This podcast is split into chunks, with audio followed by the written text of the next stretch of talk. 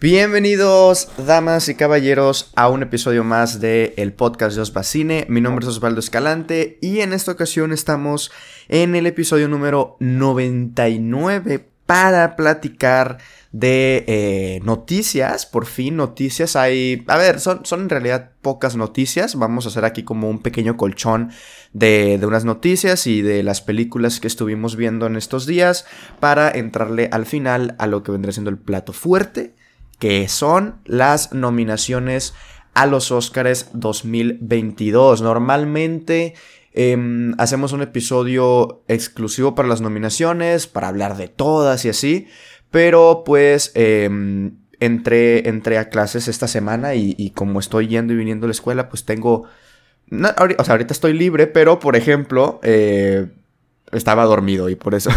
a ver, ahorita me, explayo más en eso, pero siento que dije, a ver, un episodio donde hablemos de los Oscars, pues mejor hablamos de varias cosas y al final hablamos un poco de los Oscars. Obviamente sí habrá un episodio exclusivo para los Oscars cuando ya sean los ganadores para pues ahí platicar un poco de qué nos pareció la ceremonia, los ganadores y todo eso. Pero no me encuentro solo, me acompaña mi amigo Freddy Montes. Amigo, ¿qué tal? ¿Cómo estás? Hace, hace ratillo no hablamos, ¿verdad? Sí, ya tiene rato, ya, ya regresó el rating aquí al podcast Los Vacines. no, aquí, oye, 99, yo creo que, ¿qué era? La última vez que estuve, creo que 95. Sí, sí, y 95 y 96 tal vez, o 94 y 95, porque es que fueron dos episodios esos, lo de lo mejor del año. No me acuerdo si fue 95 o 96. 95 96, ya me había ausentado un par, me habías ausentado un par, mejor dicho, pero aquí estoy de regreso.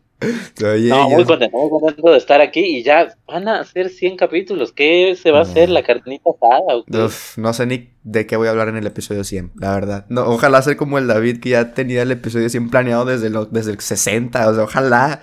Pero no, no sé, no sé. A ver, pues tengo ahí episodios de que planeados, pero...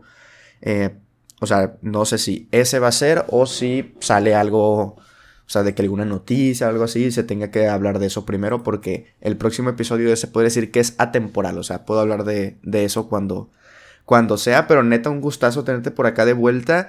Y, y sí, a ver, es que yo ya entré a clases de vuelta, ahora sí presencial.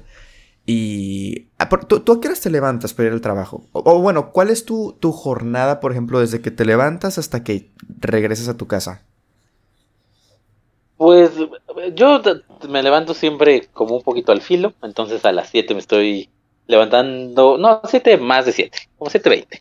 Okay. Ya me levanto, me salgo a mi casa, de, de mi casa al trabajo pues, por ahí de 8 y cuarto, llego a las 9 a trabajar y si todo sale bien, termino a las 7 mi jornada laboral, a veces más, a veces... Ah, claro, por no, ejemplo, no, ahorita, ahorita llegaste apurado o llegaste tranqui. No, bien, bien, bien, bien. También depende, obviamente, pues del, del tráfico y demás, pero hoy estaba tranquilo, así que llegué bien. En lo que conectabas tu compu me alcancé a echar un pan. Entonces, okay, okay, todo okay. bien. Perfecto. Sí, es que, es que eh, hoy estamos grabando ya en, jueves, justo antes de que se publique el episodio. De hecho, esto lo teníamos planeado grabar el martes, pero eh, me tuve que quedar en la ciudad porque me vi dos películas, eh, de las cuales tal vez hablemos ahorita. Y pues el otro día que podíamos grabar era jueves. Y te pregunto esto porque es que yo, por ejemplo, me estoy de que levantando a las 5 de la mañana. a las 5, entro a clases a las 7 y como está bien retirado me tengo que levantar bien temprano y aún así llego de que 20 minutos tarde a la primera clase. Y eh, salgo del trabajo a la 1, del trabajo, de la escuela como a la 1 de la tarde y llego a mi casa a, eh, a las 3, más o menos. O sea, si son de que dos horas de camino o así. En camión, obviamente se hace más que en carro. Y, y creo que fue el, fue el destino que sí grabáramos este episodio porque me... O sea, ayer, por ejemplo, que llegué a mi casa no dormí porque me puse a grabar mi crítica de Scream, me puse a hacer directo también. Pero hoy dije, a la madre, hoy sí ando cansado, me voy a acostar tantito. Y no puse alarma para, para, o sea, tengo de que ahí en el calendario del celular siempre a qué hora y todo, por ejemplo, el podcast, pero como tal alarma no. Entonces dije yo, ah, a ver si me despierto a la vez. Y de que me desperté y vi todo bien oscuro. Y chequé el celular y faltaban 10 minutos y yo, ah, la bestia, gracias. O sea, sin alarma, sin nada me desperté. Y dije, qué bueno porque No me acuerdo si, si, contigo había sido una vez que pasó más o menos eso, que me quedé dormido y al día siguiente te dije, oye, me quedé dormido. No, no me acuerdo si fue contigo. No, sí, no, no, no, esta no, me ha pasado. Todavía. todavía, sí, güey, cuidado, que, en una de esas te pasa, ¿eh? Hoy estuviste cerquita de que te pasara. Y por eso no sé si se escucha un poco la voz así como muy, pues de que me acabo de levantar y así, no sé, porque como Cuando grabamos a las 10 de la mañana. Como cuando grabamos a las 10, exactamente. No, hasta cuando grabamos a las 10 me levanto más temprano. Ahorita me desperté de que 10 minutos antes de del podcast, pero está bien porque pues, igual tengo que quedarme editándolo y todo eso para que se publique mañana y porque pues son, son temas importantes, por lo menos el de las nominaciones de los Oscars. Pero sí, o sea, estuvo de que bien, bien al filo y... Y pues por eso, con eso de que ya estoy en clases presenciales y me estoy levantando bien temprano, como que ya tuve el... Al final de la semana siempre me llega el cansancio acumulado de los primeros, de los primeros días que me levanto temprano y así. Porque lunes, martes, incluso miércoles, mm, o sea, sí estoy cansado igual en las noches, pero pues igual pues me quedo grabando, haciendo directos o así. Pero ahorita sí dije, a la bestia. Y pues bueno, aquí estamos. Sí, me extrañó, pensé que, que, ibas a estar este, haciendo un en vivo o algo así. No, no, apenas va entrando. ¿Qué pasó con este muchacho? Pero ya, todo tiene explicación. Sí, sí, sí. Luego, y luego me mandaron a comprar frutas y dije, no, hombre, el Freddy va a andar ahí esperándome. Pero no me acordaba que justo, justo sales de, del trabajo como esta hora. O sea, un poquito antes, pues, pero de que llegas a tu casa así bien, bien noche también. Sí. Sí, sí, sí, un poquillo, un poco sí. Pues, este, mm, ok, primero te gustaría, vamos con las películas que estuvimos viendo, ¿va? Porque sí, sí pasaron algunos días, eh, sí han estado ahí un poco activos nuestros letterbox algunas películas han sido bloqueadas. Ay, cierro la ventana para que las motos no hagan ruido y aún así pasan bien recio. Este, después vamos con, eh, son tres noticias, sí, son tres noticias. Y eh, por último, ya las de que las nominaciones. Ok, películas que vimos en estos días. ¿Quieres empezar tú o empiezo yo? Vale, voy a empezar yo, voy a empezar yo. Me estuve viendo... Em, me vi... a ver, es que bueno, vamos a empezar con Scream. Me vi Scream, la quinta, eh, de la cual pues mira, aprovechamos para aquí hacer la unión con la primera noticia, que es que se confirmó, ya Paramount confirmó una sexta entrega, o sea, va a haber una próxima entrega de la saga de Scream, ya que pues está la, la quinta, no sé eh, no sé exactamente los números en taquilla, pero pues sí parece que le está yendo bien. Y eh, también le está yendo en taquilla que eh, la van a dirigir los mismos directores que dirigieron esta quinta entrega. Que ahorita mismo no tengo el dato, pero son los que dirigieron Ready or Not o Boda Sangrienta, creo que se puso acá en México. Y, y, pues bueno, esa sería la primera noticia de que ya confirmaron una sexta entrega. Em, ¿Tú ya viste Scream 5 o no? No, ¿qué crees que la tengo pendiente? No, no he podido ver Scream 5. Eh, no es que me muera por verla, pero sí le tengo ganas, sobre todo por, por lo que se ha dicho de ella. No dicen que sea quizá la mejor desde la primera, tú nos dirás. Pero pues sí, por ahí, ¿no? Al, más o menos ahí rondando los buenos tiempos de Scream. Sí, a ver, yo la vi, de hecho, pues justo este, el martes que me vi dos películas en el cine, la otra fue Nightmare Alley. Eh, de que el mismo día. No, no, no me veía dos películas en el cine el mismo día desde antes de la pandemia. Que curiosamente fue la última vez que fue el cine antes de la pandemia, que fue con Aves de Presa y Sonic. O sea, me vi esas dos el mismo día. Y ahorita fue de que Nightmare y Scream. Y era de, era de mis películas esperadas del año no porque sea como de que un gran fan de la saga, o sea, sí me gusta la saga y sí la disfruto, pero más que nada porque la única que yo en verdad amo así con mi corazón es la primera, es mi slasher favorito, es de mis películas de terror favoritas, me encanta, pero por ejemplo la 2 no me gusta nada y la 3 y la 4 se me hacen pasables, entretenidas. No sé si tú hayas visto todas, cuál sea de que tu opinión de la saga en general. Y por ejemplo, esta quinta es prácticamente la misma opinión que tengo de, por ejemplo, la tercera y la cuarta, que es, a ver, es una película de Scream, es una película que tiene muertes, que es divertida por momentos, que eh, tiene de que esta metaficción chida, por ejemplo, aquí hablan mucho de los fanáticos acérrimos así que se vuelven locos y mencionan de que es, las películas de Staff, ¿no? Que son como las de Scream dentro de Scream, o sea, como estas del, de Ghostface. Y dicen, no, cuando Ryan Johnson dirigió Staff 8, los fans se le fueron encima. y es de que obviamente una referencia a Star Wars 8, ¿no? Y con Ryan Johnson y la mamá.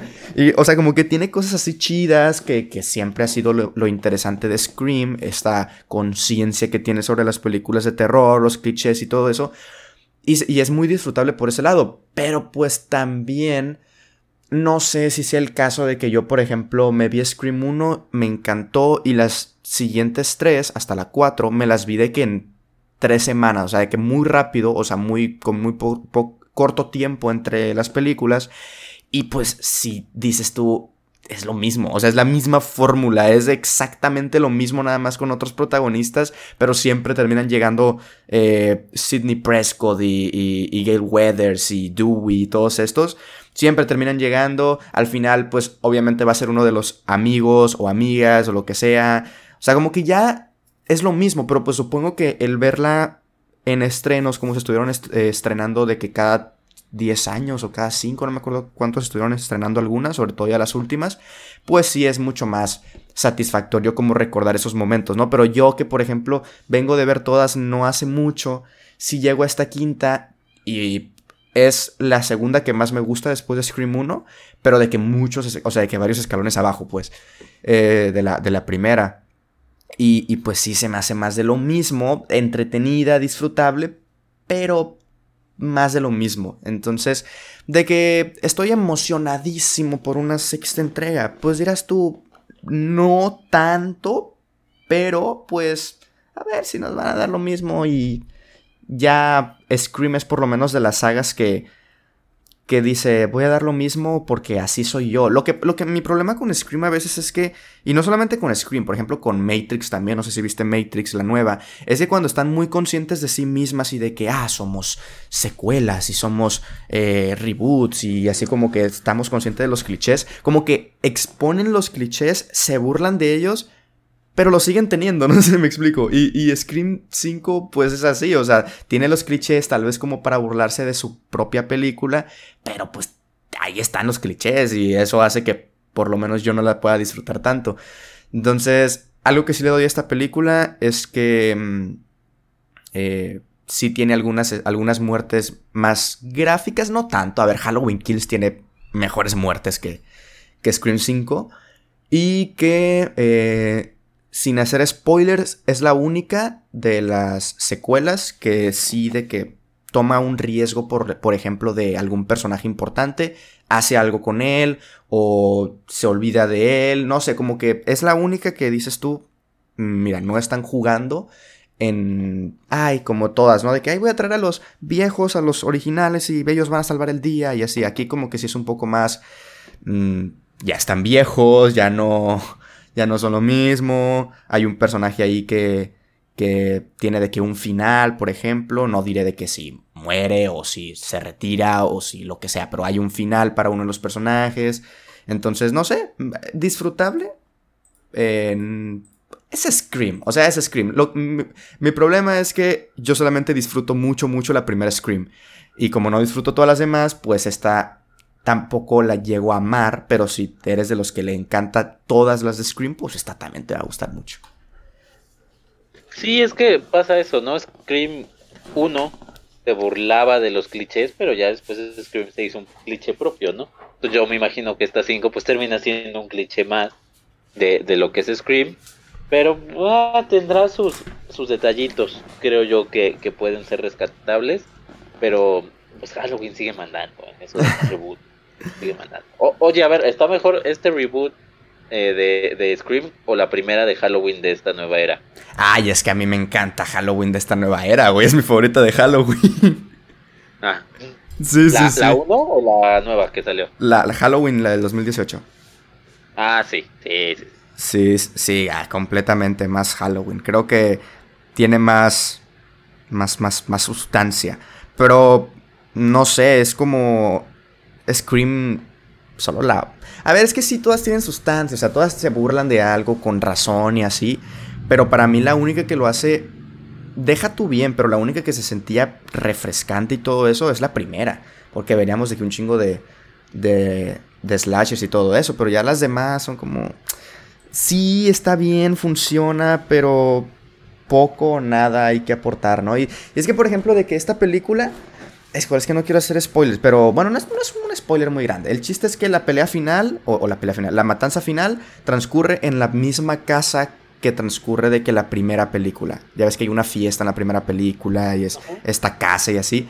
Transcurre en el mismo lugar esta película, el final, el tercer acto. Y de que muchos se burlan así, de que cuando ya encuentran al asesino le dicen así como de, uy, eres la menos original de todas, ¿eh? Viniste al mismo lugar de la primera. Wow, y que no sé qué. Y yo así como de, soy el único que está diciendo esto, pero como opinión de la película. O sea, como que es, sí, o sea, que poco originales se han vuelto últimamente. Es como... Pero yo como algo negativo, pues la película como algo de burla y yo como algo de... Sí, güey, o sea... Sí, se están volviendo muy, muy repetitivas en eso. Em, pero pues sí, esa, sería una de las que yo vi. También me vi, eh, me vi Ponio, no sé si la has visto, es una de Estudio Ghibli. Em, a ver, es, no, no hay mucho que decir de Ponio, es película eh, para toda la familia, para niños, así, muy bonita, muy linda. Pero ahí está Ponio. Pero la que sí me vi, que también es de Ghibli, que es como de estas películas que me hace decir, Ghibli puede ser un estudio así como para toda la familia, muy bonito, eh, pero como de que muy en la línea. Pero están estas películas como La Princesa Mononoke, por ejemplo, que es mi favorita de Ghibli, que dices tú, es que Ghibli sí tiene unas películas que se arriesgan y que hacen cosas chidas. Por ejemplo, esta, La Tortuga Roja del 2016. No sé si la has visto. No, la, he escuchado nada más, Sí, la vi, me gustó mucho. Es una. Yo no sabía, es muda, güey. O sea, de que hay 10 diálogos en toda la película y dicen, hey, hola. O sea, cosas así. y no sé, me gustó muchísimo. O sea, esta película de que sin diálogos, con pura animación, con puros personajes, sí te no sé, si te transmite mucho, sí, es como, esta es la definición de, de cine, o sea, en ese sentido de, con la cámara, ¿no? Aquí pues sería animación, pero haciendo la, la comparación con, con, la pura animación, con la pura cámara, contarte cosas y eso está muy chido. Y es muy cortita, ahora como hora 20 nada más se me hace. Y sí está muy... No sé, me gustó muchísimo la verdad esta película, la de La Tortuga Roja. No, no estuvo nominada a un Oscar creo, pero pues no me acuerdo cuál ganó en el 2017 a Mejor Película Animada. Me suena por ahí de Zootopia, me suena por ahí de... Sí, ganó, ganó Zootopia. A ver, pero no... Bueno, ahorita te confirmo porque no, no sé si... Ya ves que luego algunas se estrenan de que son películas del 2016, pero como se estrenan hasta en Estados Unidos bien tarde, pues... Sí, sobre todo exacto, son de otro país, generalmente compiten al año que sigue. Pero sí, la recuerdo en la conversación justo por eso, porque era como la película que, ya sabes, todos los años. Va a ganar Disney, pero la que tendría que ganar es, y ahí mucha gente opinaba eso de, de esta película, no me acuerdo con quién competía, igual, no sé, Raya, no, por ahí, no, Raya es nueva, la de... Raya el último dragón. La de Cubo, este, y las cuerdas, y las dos cuerdas mágicas, algo así, la de Cubo, la que también a la gente le gustó. Pero sí. ahí no lo he visto. Sí, no, no, no tengo aquí el dato, pero parece que estaba la fiesta de las salchichas, maybe. Kung Fu Panda, tal vez. Eh, Zootopia. Sí, mira, aquí están. Estaban. Eh, es que no las conozco. Está Zootopia, estaba Moana. Ajá. Eh, la Tortuga Roja. Y hay otras dos que no ubico, la verdad. Una. A ver, déjame ver si te. Porque se me hace curiosa esta animación. Estaba Cubo, Moana, ah, cubo. Eh, My Life is a Zucchini. Uy, eh, película. Ok, no la he visto. La Tortuga Roja y Zootopia. Son las que estaban en ese La verdad es que fue un gran año. A mí, dentro de, de Disney, Zootopia me parece muy bien lograda. Eres furro. sí, acuérdate, me gustan los escandalosos, acuérdate que sí. Este, Sí, eso me parece muy bien lograda. La de Cubo es, es una genialidad. Y la de la de mi vida, como Zucchini, puta, qué película. Es buenísima. Ok, ok, me la voy a ver. Estoy viendo aquí la animación y está chida, ¿eh? Sí, de verdad, de verdad. Eh, creo que en español es La vida de Calabacín, algo así. sí, La vida de Calabacín, ajá. Súper bien, súper, súper película.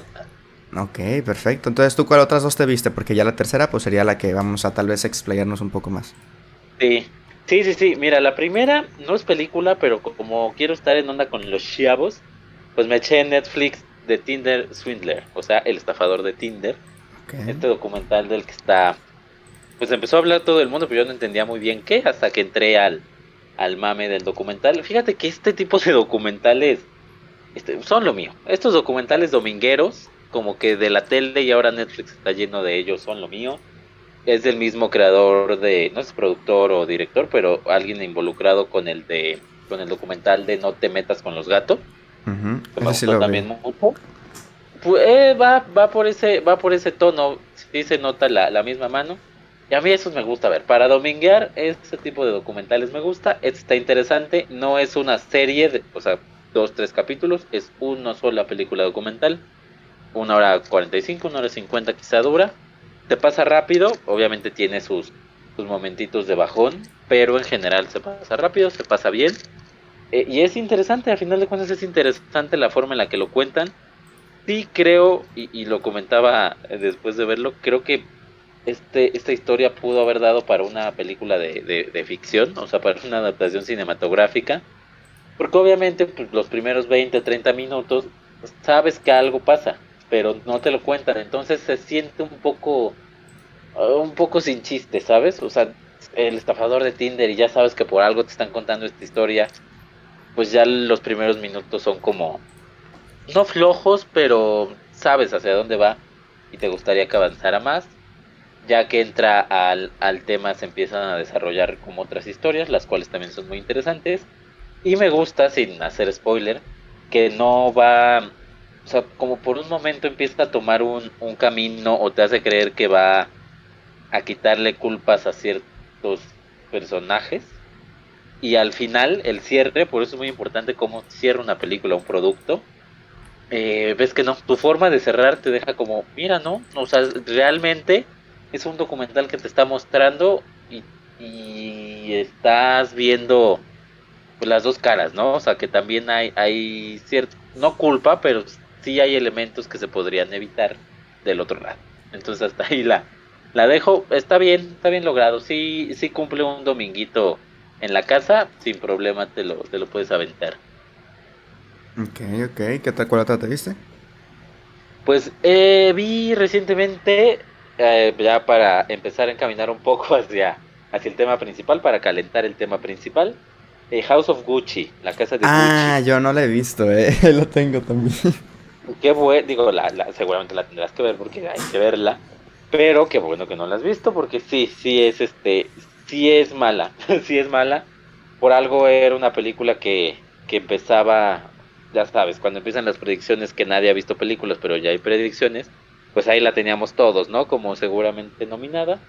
Eh, primeras funciones de prensa y se cayó. Me acuerdo que en, que en esta página de apuestas, bueno, sí, de apuestas, de predicciones, estaba por ahí del lugar 7, del lugar 8, y cuando le empezó a ver la gente y después de sus críticas bajó como al lugar 70 para la categoría de mejor película.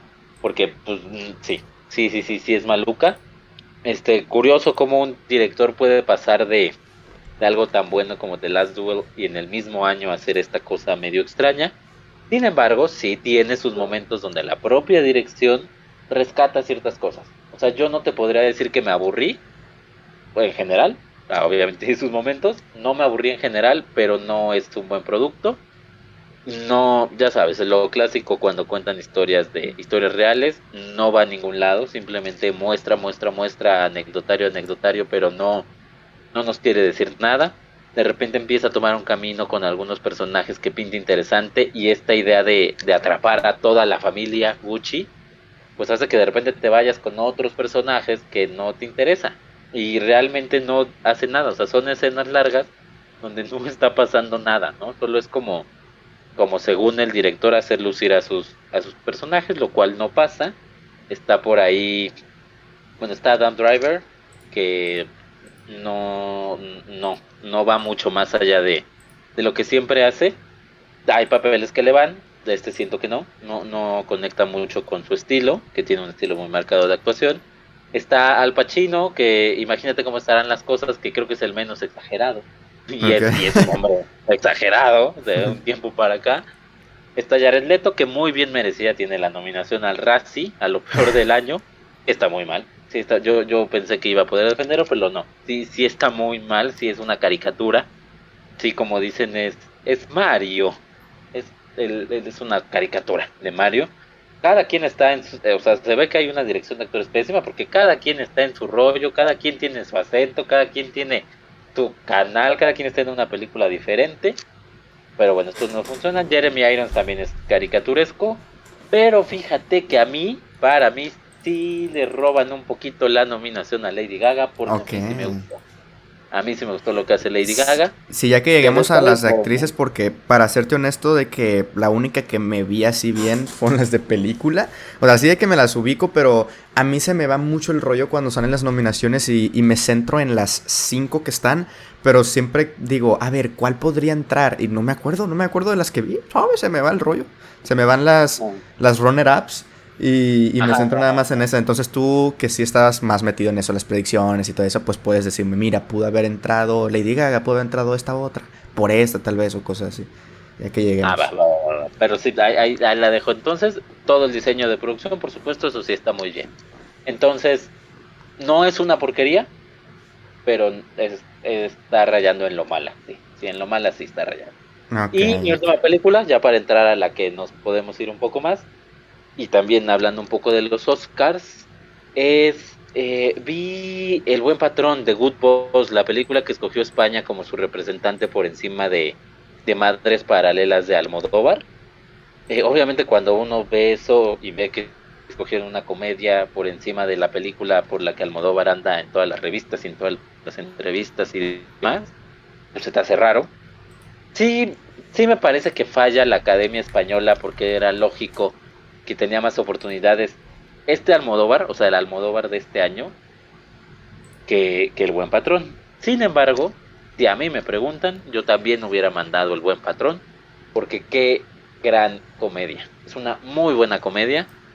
Es evidentemente mejor que Madres Paralelas, que yo quiero mucho a la Almodóvar, pero Padres Paralelas no. No es muy buena. Y el Buen Patrón sí. Qué buena comedia. De verdad que qué bien escrita está fantásticamente bien actuada por Javier Bardem, que también podría haber ah, estado Javier Bardem, eh. en lugar de Pink de Ricardos. Pero todo está muy bien, todo está tan bien. Es una comedia de, de enredos. Es la, historia de, del dueño de una empresa de, de, eh, de balanzas, así tal cual. Y todo, todo, todo, todo se va desarrollando en ese sentido y todas son comedias de enredos con su familia, con sus trabajadores, con un trabajador al que despiden y le hace la vida un poco de cuadritos. Este, todo esto se desarrolla en los días previos a que el, eh, el, municipio, digamos, va a entregar un premio a la mejor empresa y esta está, la de esta persona está entre las finalistas. Entonces, pues esta desesperación por ganar, pero tiene al, al tipo este que le está fregando la vida, tiene líos en la casa, tiene líos con los con, el personal. Todo en esta vida es un lío, pero vas viendo cómo te va construyendo para tratar de salir este para tratar de salir avante de la vida. Entonces es una es una tragicomedia que a mí me encanta porque no es propiamente una comedia, o sea, realmente hay dramón dentro de esta forma de contar y a final de cuentas todo lleva a, a que por algo es un es un o sea, la historia se desarrolla en una empresa de de balanzas. O sea, no es gratuito, ¿sabes? Desde ahí te das cuenta que no es gratuito y que hay ganas de hacer las cosas bien y aquí las hacen bien. Todo está bien en El Buen Patrón. Obviamente tenía más oportunidades Almodóvar, pero El Buen Patrón es mejor película que Madres Paralelas. ok, no la he visto, no he visto El Buen Patrón para refutar o comprobar eso. Entonces, ¿estuviste viendo varias importantes, ¿no? O sea, te viste la, otra de Hamaguchi, te viste eh, Sing 2. es que fíjate que me gusta mucho Sing 1, pero la 2 no, pero la 1 me gustó. Ok, ok. Te dice Red Rocket, esa tampoco le he visto, te viste Lamp, tampoco le he visto. Muy bueno, Red Rocket, Lamp no, pero Red Rocket sí.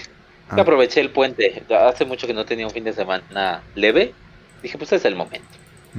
Sí, sí, y también te viste ¿En cines o no en cines? Nightmare Alley. No, que voy a andar No, hombre, la vi en la casa. Ah, no sé, eh, a mí, a ver, si no puedo decir, no quiero decir mucho, porque de hecho ni la he logueado en Letterboxd, porque pues justo vamos a hablar de ella en el after, y esto va a salir un día antes del after, y pues tal vez gente escuche mi opinión, que sean miembros del after, y el chiste del after es llegar ahí sin saber la opinión del otro, pero a, mí me gustó, güey, la neta, mm, no sé si tú has visto la original, yo vi antes, o sea, porque también hablamos de ella en el after, la del 47, me gustó más la del 47, pero esta, es que los, las adiciones que le hicieron a esta, algunas me gustaron y otras no. A ver, no podemos hablar con spoilers porque es estreno y la gente no la, no la ha visto, pero no sé, siento que, que, que está siendo muy duro con ella. pues nada más viste mis estrellitas, ¿no? Sí, sí, a ver, eso es cierto, ¿eh? Porque siempre lo he dicho con otras personas, pero nunca lo había dicho contigo, pero es cierto. Tú a veces, eh, o sea, como que podemos opinar prácticamente lo mismo, tú y yo, pero de que estrellas súper diferentes, ¿no? Entonces, a ver, me gustaría ver de que acá tu opinión oída.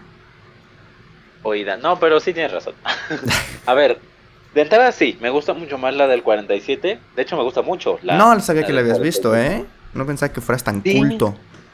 No, este, uno es un ignorante, pero la renté en un blockbuster No, sí la, sí la había visto. No es como el gran clásico, pero sí la, la había visto alguna vez. Eh, Descansa en paz, su woman, esa página de clásicos. Mm. Eh, la vi, me gusta mucho, me gusta mucho esa película. Sin ser perfecta, me, me gusta bastante. Y pues llega aquí Nightmare Alley de, del Toro. De entrada, mira, yo sí soy un fiel creyente de que a mí del Toro es un director muy fino, o sea, sabe impregnar este tema de, lo visual, por supuesto es un extraordinario creador de mundos, pero no sabe, no sabe llevar historias. Hace un rato que no hace buenas historias, le salió bonita, le salió muy bien Cronos, El Espinazo del Diablo. Todavía en el laberinto del fauno, sin ser mi favorita, se rescataba, pero de ahí para acá creo que lo hemos perdido un poquillo por lo menos para mí, no soy el más fan. Y ahora, pues en Nightmare Alley ahí está la prueba otra vez de, de lo que es del toro. Es un tipo que sabe filmar muy bonito. Quizás a su película más bonita visualmente hablando, y eso que The Shape of Water tiene lo suyo. Pero esta es muy bonita, realmente te, te metes en este mundo que no es como tal inventado, a final de cuentas es una adaptación, no es un mundo mágico, entre comillas, el mundo real. Bueno, no entre comillas, es el mundo real con sus toques de fantasía, pero es el mundo real. Y te adentras aquí y dices, wow, sí, sí, sí, sí, sí te la compro visualmente, pero así totalmente. Este, vamos a hablar de fotografía en el Oscar más adelante, pero también se la compro, me gustó mucho la fotografía de esta película. Pero creo que el problema está ahí, o sea, el problema está en el guion y sí se refleja un poco en los, en los actores y tiene actores, a mí a mí me encanta Bradley Cooper, me parece que no, no lo han tomado en cuenta como, tanto como lo que es. La academia sí, lo quiere mucho, pero no lo han tomado tanto en cuenta el grosso de la población como lo que es. Rooney Mara, que me parece actrizaza enorme, Kate Blanchett, que bueno, no hay ni qué decir. Me parece que están desaprovechados por el guion. El guion es muy malo, es increíble que, que Del Toro le meta 40 minutos más a la versión del 47 y aún así cuente menos. No, está contando nada. Todo es muy gratuito o todo es muy, eh, muy lento cuando no hay necesidad de serlo. Eh, la parte del, del, circo, obviamente, insisto, es muy atractiva visualmente, pero no, o sea, está, hace, hace no mucho leía de esta necesidad de los cineastas de la actualidad de alargar sus películas, cuando realmente nos están contando, en este caso, una historia de una hora y media, una hora cuarenta, como la del 47, ¿por qué irte a dos horas y media? No hay necesidad porque no me estás contando nada. El persona, la relación entre él y Rooney Mara, no se las creo, pero ni no, hay manera. O sea, no hay manera de que crea esa relación, no hay manera. No hay manera de que entienda qué necesidad hay de la escena en la que está eh, Tony Colette ahí lo tiene en la bañera Bradley Cooper y le hace cosillas. No entendí no, no tiene razón de ser. No tiene razón de ser la relación entre él y Mara, no le crees nada. Ya muy rápido se, se quiebra una relación que nunca se construyó. Eh, el tema ahí de, de con Kate Blanchett, la resolución me parece muy apresurada. y no, no, no creo que esté bien, este, bien sustentada.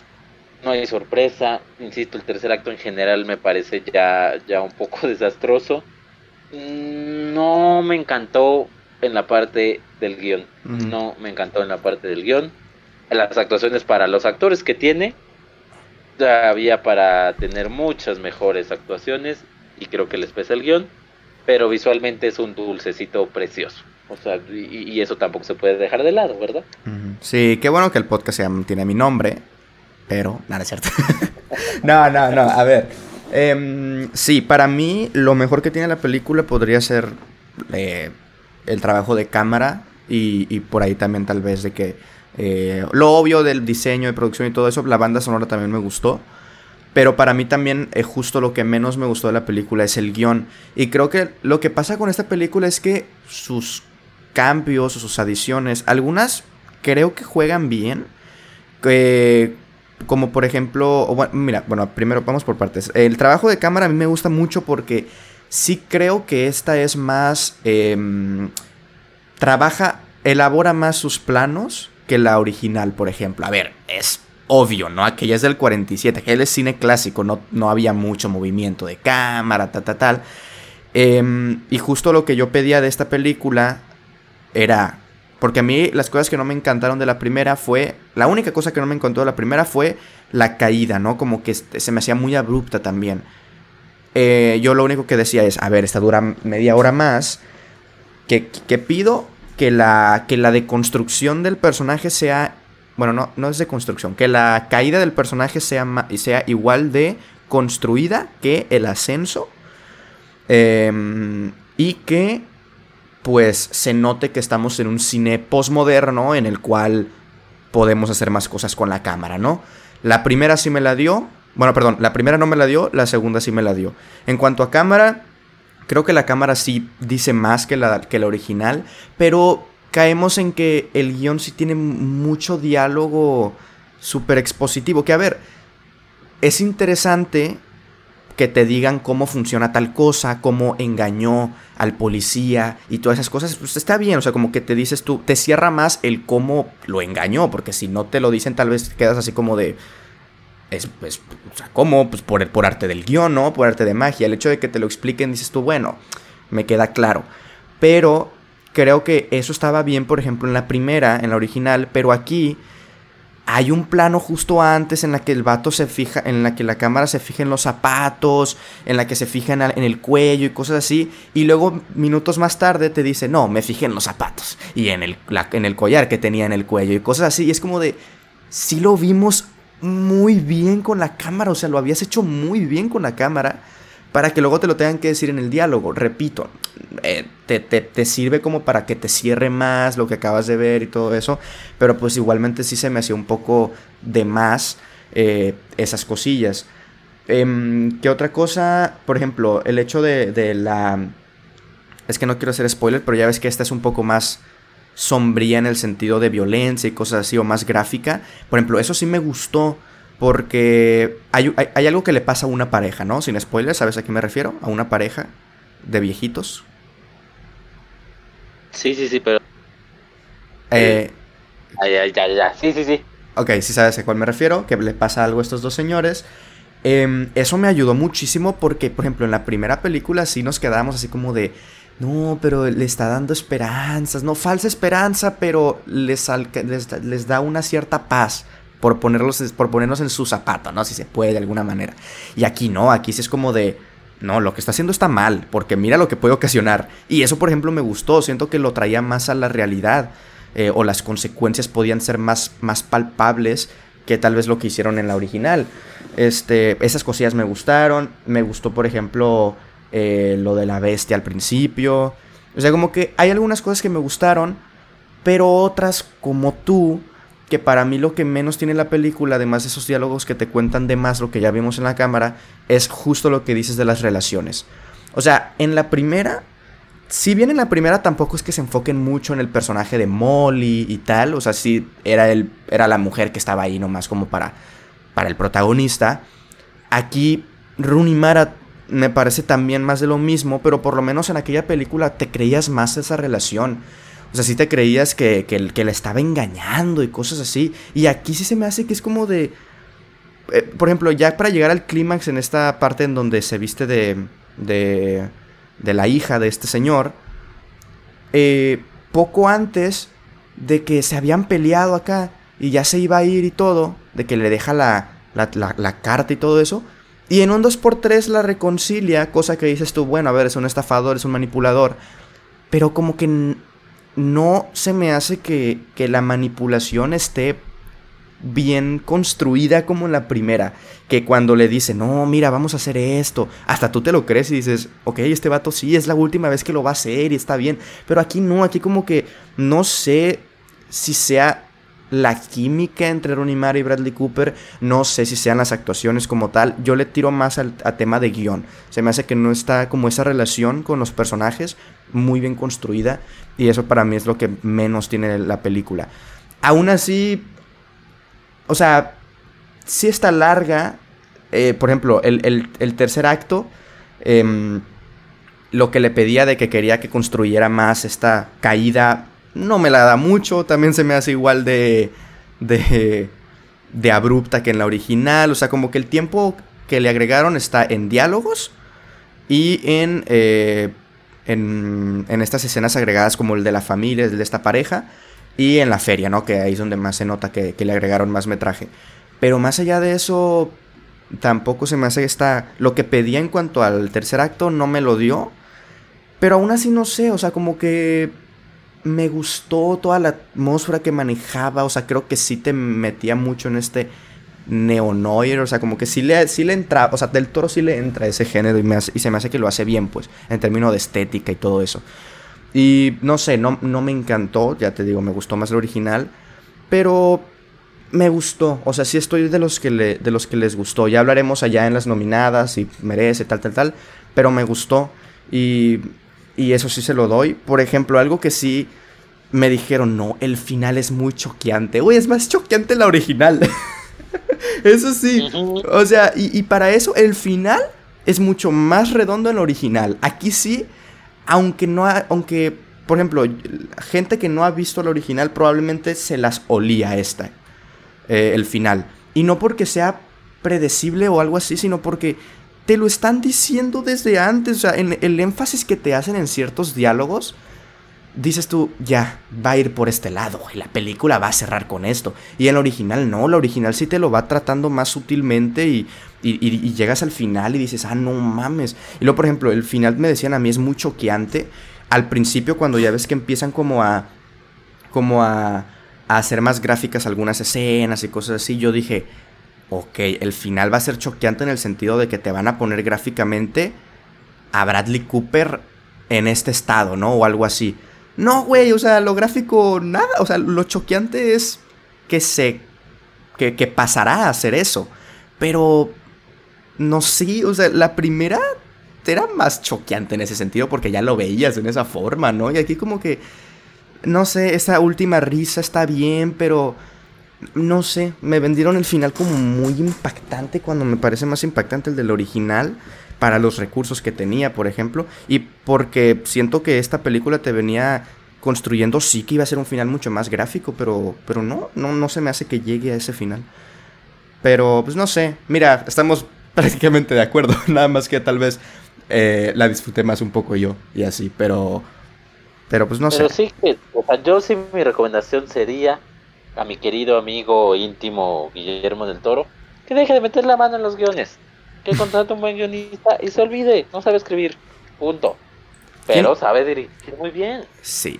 ¿Quién fue el, quién fue el, otro que escribió? Porque dirigir, escribieron dos. Eh, Kim, Morgan es, una, es, una, mujer. Sí, Kim Morgan es su primera película. En su primera, Ok. O sea, obviamente en su primera película, pues, seguramente el que metió más, llevó más la batuta, pues, sería del toro y se nota.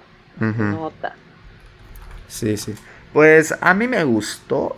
Sí, no se exenta de esas cosas, pero la disfruté. Y Mm, no sé. No sé si el hecho de. Es que, por ejemplo, tal vez las personas que no vieron el original. Esta sí le puede resultar más impactante el final y cosas así, ¿no? Pero. Pero no sé. Igual como que sí me intenté poner. hacer mucho este ejercicio de. de como si no la hubiera visto, obviamente no se puede porque pues sí la vi, pero igualmente decía así como de, no sé, igual si no lo hubiera visto, incluso y tal vez eh, lo, se me hubiera hecho más pesada por, el, por la duración que tiene. Que como ya vi la original, ya sé a dónde, a dónde va a terminar y así como que el, el viaje se hacía un poco más ameno en ese sentido, como ya sabías lo que iba a pasar. Pero... Aparte, Yo, yo siento que en este tipo de cosas, por ejemplo en este caso, ayuda en parte ver la original, porque cuando tienes un guion con tantos baches, como que tú propiamente los vas llenando. Sí, probablemente ese hice yo también. Ajá. Sí. Pues, sí. Es un buen ejercicio. Si alguien, yo digo que si alguien no vio el original y vio esta, pues que diga a ver qué, qué peca. Sí, no, yo tengo un amigo que, que, que vio el original y le mamó. O sea, le, perdón, no la original, esta, esta, la que la de Guillermo Troy, le encantó, le mamó. Y, y, y, es, un, es un amigo que sabe de cine, o sea, sí sabe. Eh, pero, pero no sé, yo le dije, mira el original, güey, siento que el original te puede gustar más. Pero, pues no sé. Está, está bien, está, está, está, está del toriable la película. Pero me gusta que, por ejemplo, si sea la película de Del Toro. Bueno, no he visto todas, pero de las que he visto, por lo menos en cuanto a más recientes y así. Pues que aún y con toques fantasiosos, sí sea como una historia muy, muy humana en el sentido de los personajes y así. Eso me gustó. Eh, pero bueno, entonces esas son algunas de las películas que vimos. Ya hablamos de la primera noticia que sería la de Scream. ¿Viste el tráiler de, o el avance, mejor dicho, de La Masacre de Texas? De Netflix. Sí, fíjate que sí, sí, sí, sí, sí lo vi. Ok, ¿qué te este, pareció? Pues, pues eh, eh, no me emociona mucho. Mira, volviendo a hablar de, de, de, qué cosas domingueras me gustan. Sí me gustan este tipo de películas, pero obviamente pues, yo creo que como la primera nunca va a haber nada. Y no sé, le tengo, fíjate, tengo más fe, bueno, ya pasar, pero creo que Halloween y Scream van a funcionar mejor que este remake de, de La Masacre en Texas. Siento que va a ser eh, más dominguero, más palomero, más de Netflix que el de Halloween y Scream. No, no confío mucho en él. Ok, ok. Yo, yo vi el avance hace, hace ya meses, bueno, meses, eh, cuando salió, ¿no? El 31 de enero. Y, y no, no, no sé, siento que tiene mucho esta estética que se me hace que va a ser una película genérica de Netflix, o sea, de terror, de estas de... O sea, tiene como la misma fotografía, la misma paleta de colores de cualquier otra película de terror de Netflix, que es como de... Ah, no sé. el diseño de la máscara tampoco me encantó. O sea, eso ya es algo muy subjetivo, ¿no? No tiene que ver con historia y así, pero... Pero pues no sé, no, tampoco me encantó. Vamos a ver qué tal, pero me gusta que, por ejemplo, sí puede llegar a ser muy gráfica. Eh, y, no sé, como que eso dices tú, bueno, una película de terror, está bien, ¿no? Que te haga apartar la mirada un poco o algo así. Em, pero este chiste de no intentes hacer nada porque te van a cancelar. ¿Estás pendejo qué, güey? ¿Ese chiste qué? Ay, es un chiste muy no sé, a mí no me dio risa, pues es como, ah, me estás matando la atmósfera de que estás creando en una escena que van a matar a todos los pasajeros de un camión, güey, por un chiste así. ¿Qué es esto, Marvel? No, güey, no, no. No me encantó por ese sentido ese tráiler. Eh, ¿Es Netflix? Es Netflix, sí, sí, sí. O sea, la voy a ver, sí, creo que se estrena el 17 o el 18. No me acuerdo. Sí, el 18 de febrero, el 18 de febrero. O sea, se estrena un día después de mi cumpleaños, la voy a ver ahí. Este, pero pero no sé, no, no me entusiasma mucho esta película, la verdad. Para la masacre de Texas, que me gusta mucho. Sí, la masacre en Texas, la, la original, que qué buena película. Y qué interesante todo. Digo, ya, ya, no, no estuve en el especial, no pude estar en el especial, pero me la aventé hace poco por el especial de Slasher. Y qué bien, qué bien. Y sí envejece bien, obviamente, a ver, pues se nota de qué año es pero envejece bien. O sea, eh, a mí siempre se me va a quedar en la mente esa escena de la cena. Sí. Qué manera de, aterrorizar sin, sin más nada que cosas, entre comillas, naturales. Híjole, qué, película. y no va a pasar aquí, la verdad. Ya de una vez se les dice, no va a ser así de buena esta película. Pero pues, ¿qué esperas? ¿Que por lo menos te entretenga un ratillo? Sí, que, que, sea, que las... Es lo que le pedía Halloween y lo que le pedía Scream, que las muertes sean más chidas. no sé, que sean más gráficas o algo, o sea... que es el que más se le puede pedir una película que, que intenta como no sé si ser igual, no sé si siquiera intenten ser igual de buenas que las originales, pero por lo menos que traen de vuelta, ¿no? Como estas historias súper de culto y así, es como, a ver, te estás, estás jugando con fuego. Lo único que te pido es algo, pues no tan complicado, sé un poco más creativo en ese sentido. Pero, Pero pues este, sí, este sí es un reboot, ¿no? O sea, ¿no va a ser una secuela? Mm, no, es secuela. Si no me equivoco, sale la protagonista. Si no me equivoco, sale la protagonista de la 1 ya como mayor. Y le dice así como de. Yo ya me enfrenté con él una vez y que no sé qué. Entonces, como que van a ah. ser. Como que el, del el vato de la motosierra va a ser el mismo. No sé si el mismo actor, pues, pero de que el mismo personaje del original, por ejemplo. Y que ella. Como, como Jamie Lee Curtis en Halloween. Ajá, sí, sí, sí. O un hijo, lo que sea, pero pero con que regrese la protagonista, pues entonces sí, sí es una, es una secuela. Pues a ver cómo nos va ahora en esta época de, secuelas de terror. Sí, están, Halloween. Están con moda. Exactamente. Em, y la última noticia, a ver, a ver, aquí Freddy es el que la puso para cotorrear, dice él. a ver qué rollo. Hay un mexicano, esto eh, creo que eh, ay, ¿dónde dice el nombre, güey? Ni, ni, ni, nos pasamos el link, nada más nos pasamos el tweet. Hay un mexicano. Sí, nos a cotorrear, sí, sí, sí, Hay un mexicano que se vio Spider-Man No Way Home 206 veces en el cine. Rompió un récord Guinness y si no me equivoco es el mismo tipo que había roto el récord en Avengers Endgame.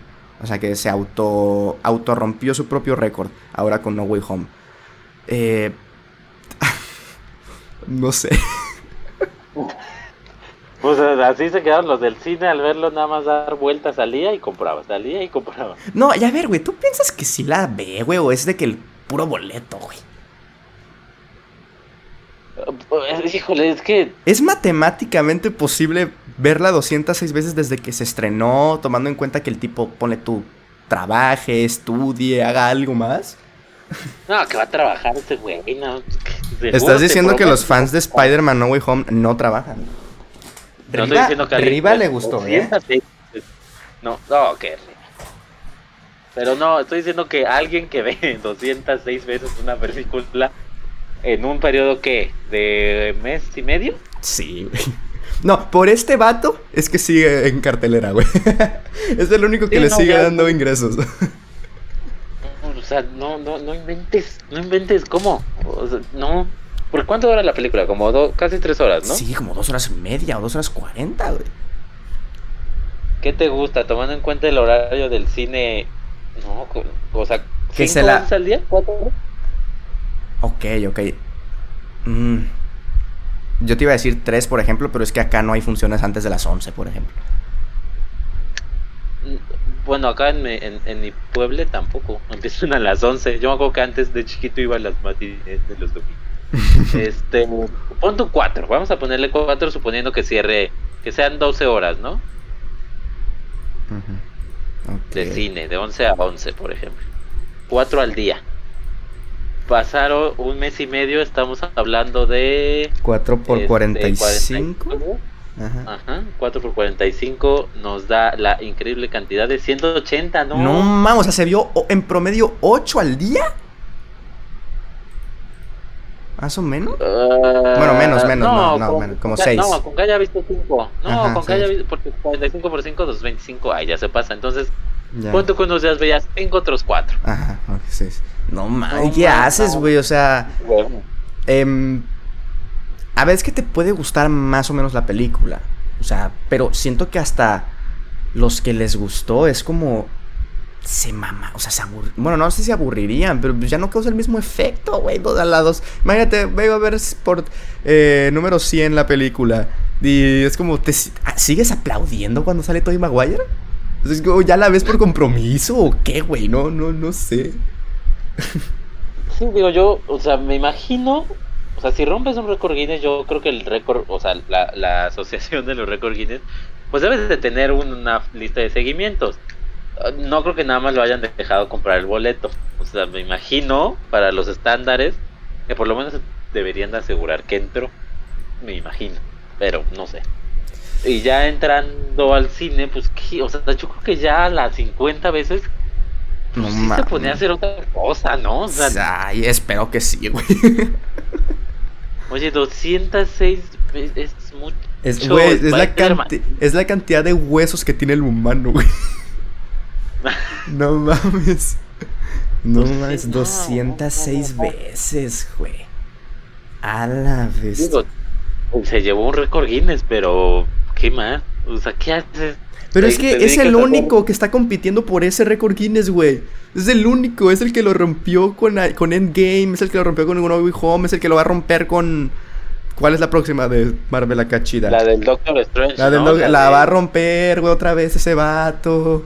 O sea, y es el único, nadie más está compitiendo con él, güey. De, hecho, ni había esa categoría en los Guinness y este güey dijo, agréguenla por mí, güey. Miren, yo la rompí. Yo la rompí, sí, pues 206 veces. ¿Cuál sería el récord anterior, me imagino? O sea, ya de alguien normal, porque ya esto ya es por el récord. ¿Cuál sería el récord anterior? Bueno, no hay récord Guinness, pero sería interesante saber. ¿no? ¿Cuántos alguien ya orgánicamente fue a ver la misma película? A, ver, no, aparte el boleto, güey, el, costo, o sea... Sí, son casi 20 mil pesos y lo calculamos como a 90 pesos. Jala, güey. Ahora, si, si, si, de esas 206 veces unas 30 invitó a una muchacha, pues ya es doble, doble el precio. ¿Y qué no comió? No mames. ¿Que no, tomó agua? ¿Que no compró su combo, como solo? Yo, por ejemplo, no compro cosas cuando voy solo, ¿eh? no me alcanza.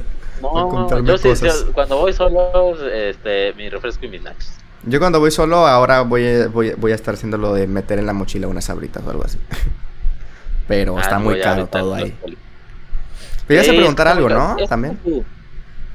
Este, ¿qué, qué, película tú recuerdas o tienes alguna que hayas ido a ver varias veces al cine? Al cine. La última que vi varias veces en el cine fue Endgame, me la vi tres veces en el cine. Mm. Sí, creo que es que yo más de tres no, no recuerdo, o sea, no, creo que he visto quizá dos o tres de Harry Potter las vi tres veces y la más reciente, si mis cálculos no me fallan. Y de seguro... y de... Ah, yo, yo, Y por ejemplo, la de Harry Potter, ¿te la viste de que en el mismo periodo de estreno o de que ya con los restrenos otra vez? No, por ejemplo, el día del estreno y luego una semana después y luego ya que le iban a ah, quitar las de entonces, eh, creo que está más, más decente por lo menos. Pero además, o sea, la, la, o sea, por ejemplo, con Jojo Rabbit, con Harry Potter, pues el chiste es que la ibas a ver con eh, otras personas. Rabbit, con otras personas y la enseñas a alguien más y eso está padre. Sí, Pero tú solo, enseñártela a ti solo, no sé. O sea, 209 veces, 206 veces, no sé. Sí, yo, yo por ejemplo en Game me la vi. La primera vez me la vi pues de que sí, ¿no? La primera vez que quería verla. La segunda fue con mis papás. Y. Y estoy pensando que creo que fueron dos nada más, no tres. No me acuerdo de cuál fue, de cuál sería la tercera. Pero es con otras personas. O sea, pero ojo, le doy un punto. Si hay un, si hay un número en el que la puedes ver tú solo varias veces. Hamilton, antes de empezar como a ya verla nada más para compartirla con otras personas, fue como seis veces. O sea, seis veces yo solito, porque quería. Ya después dices tú, ok, ya para invitar a un amigo, para, para invitar a una a, primos o así. Pero seis veces solito sí me le eché. Pero era Hamilton, güey. Pues ajá. Y también. ¿Qué, fuiste? ¿Cuál fue tu récord? 12, ¿no? 12, sí. ¿12? 12. Sí, sí, sí, sí. Ah, qué bárbaro. Terminabas este, ahí hip hopeando. Sí, güey, sí. Ahora, te contrata un millonario y te dice, vamos a romper el récord. Vas a escoger una película en el cine de toda la historia 207 veces la tienes que ver. Güey, pues escojo. O sea, es que no hay que ser muy inteligente. Ni siquiera escogería la que más me gusta, güey. Escojo la más corta, güey, para terminar el récord en más tiempo, en menos tiempo. ¿No? O sea, tomando en cuenta que tiene que ser largometraje, por ejemplo. Ya mínimo una hora. ¿Cuál escoges?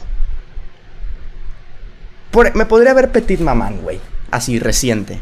¿Ah, sí? Ok. Reciente, es cortita, es amena, es linda no empalaga. La podría ver, por ejemplo, si reciente que me acuerde, Petit Maman. ¿Y tú? No, pues yo, es que es, el punto que dices es muy importante. No me iría con, por ejemplo, me encanta Amadeus, pero son tres ah, horas. Sí, Entonces, 206 por 3 ya, como que la cuenta me cansarían, mis, mis pompitas se quedarían planas seguramente.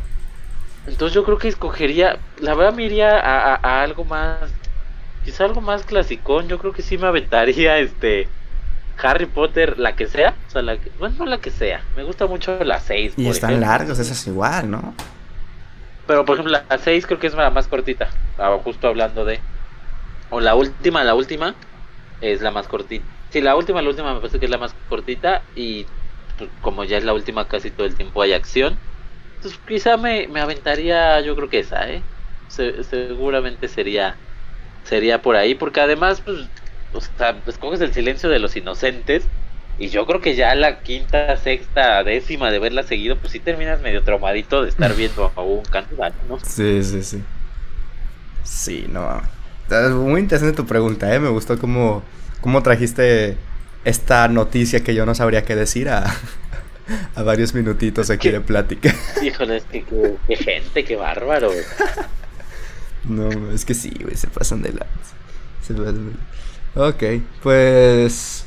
Pues bueno, creo que no hay más noticias así importantes. A ver, la noticia más importante de esta semana en cuanto al mundo del cine, pues evidente fueron las nominaciones de los premios Óscares, que vamos ahora sí a hablar de ellas.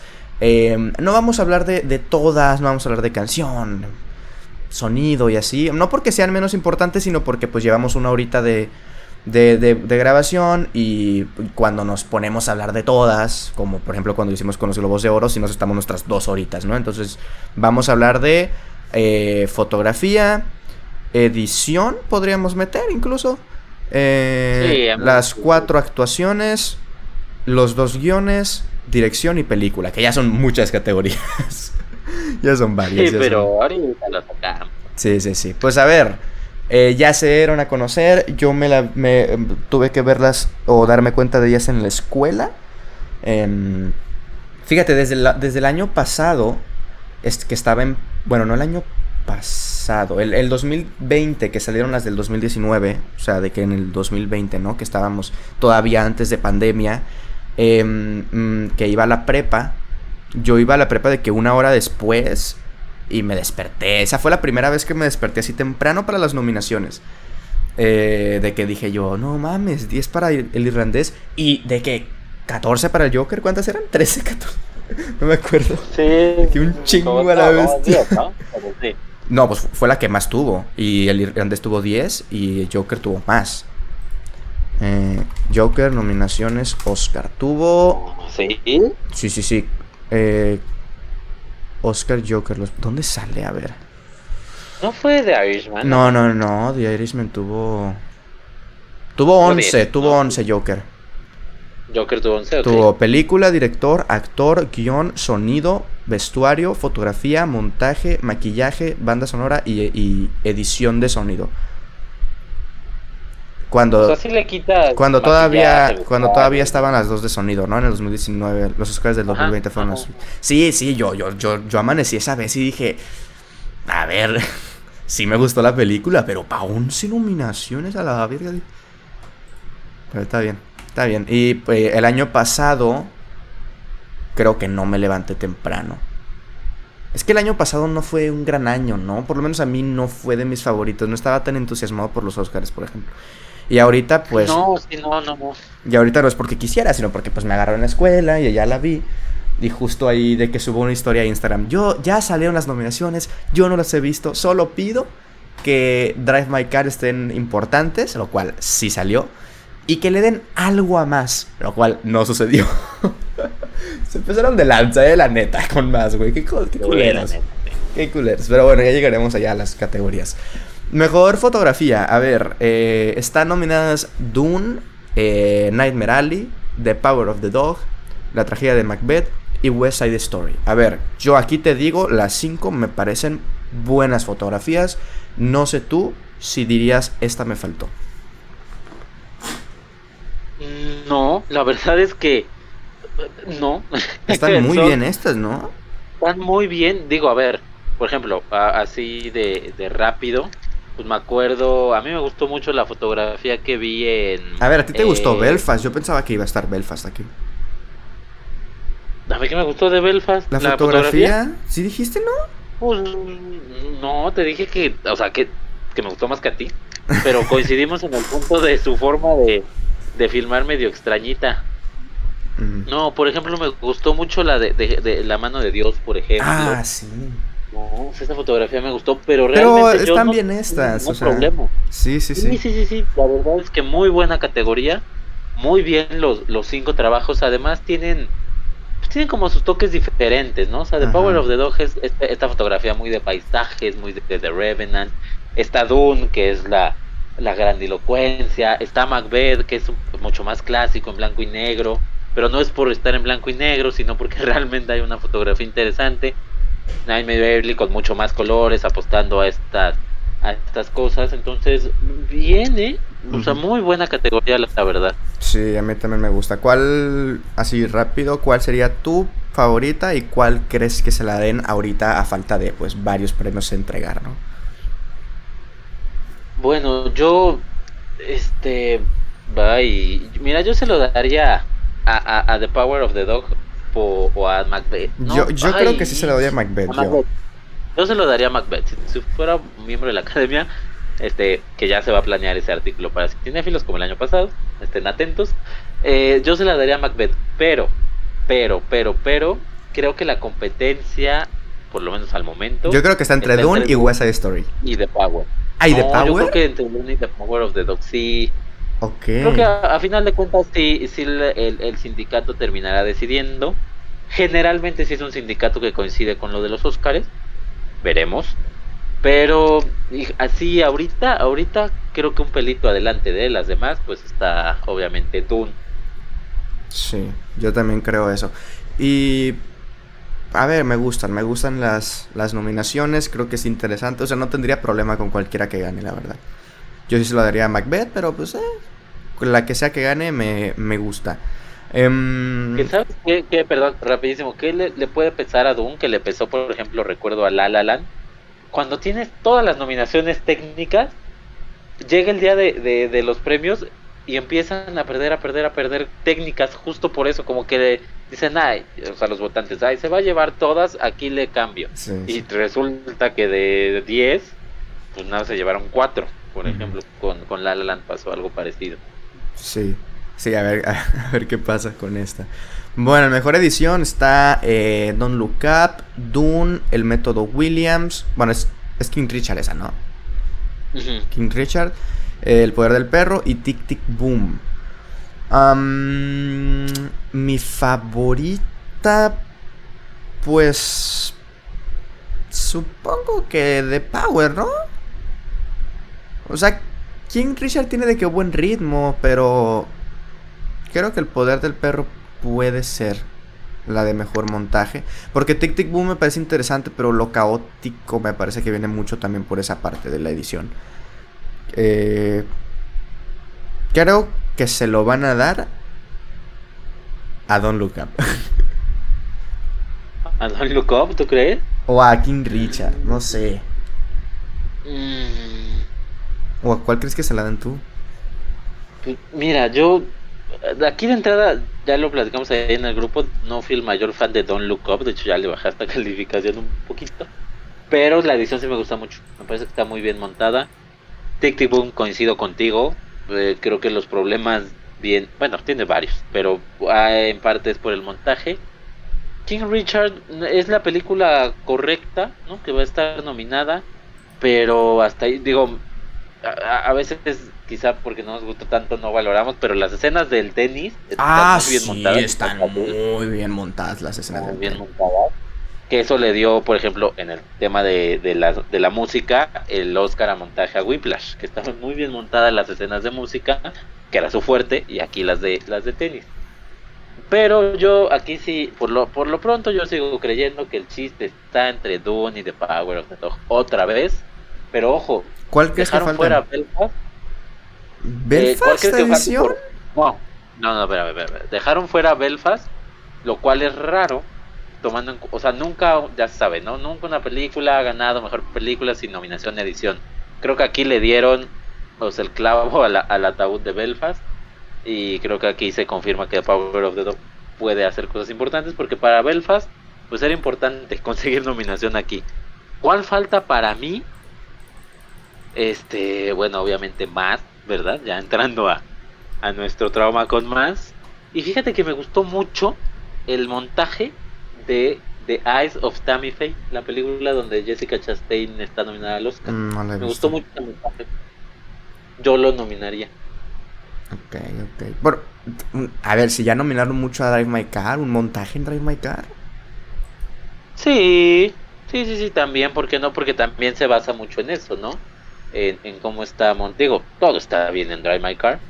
Pero el montaje también es un punto muy importante para contar esta, esta historia. Entonces no, no tendría problema. Pero que va a estar en movie, ¿eh? Ya la quiero volver a ver. Va a estar en movie, ¿eh? Sí, sí, sí, ahí atentos. Qué bueno, qué bueno que, que lleguen estas películas. Eso es lo bueno de las plataformas. Nos quejamos a veces mucho, pero qué bueno que llegan. Y no solo movie, ¿eh? también Netflix, Amazon traen de repente sus cosillas y bien.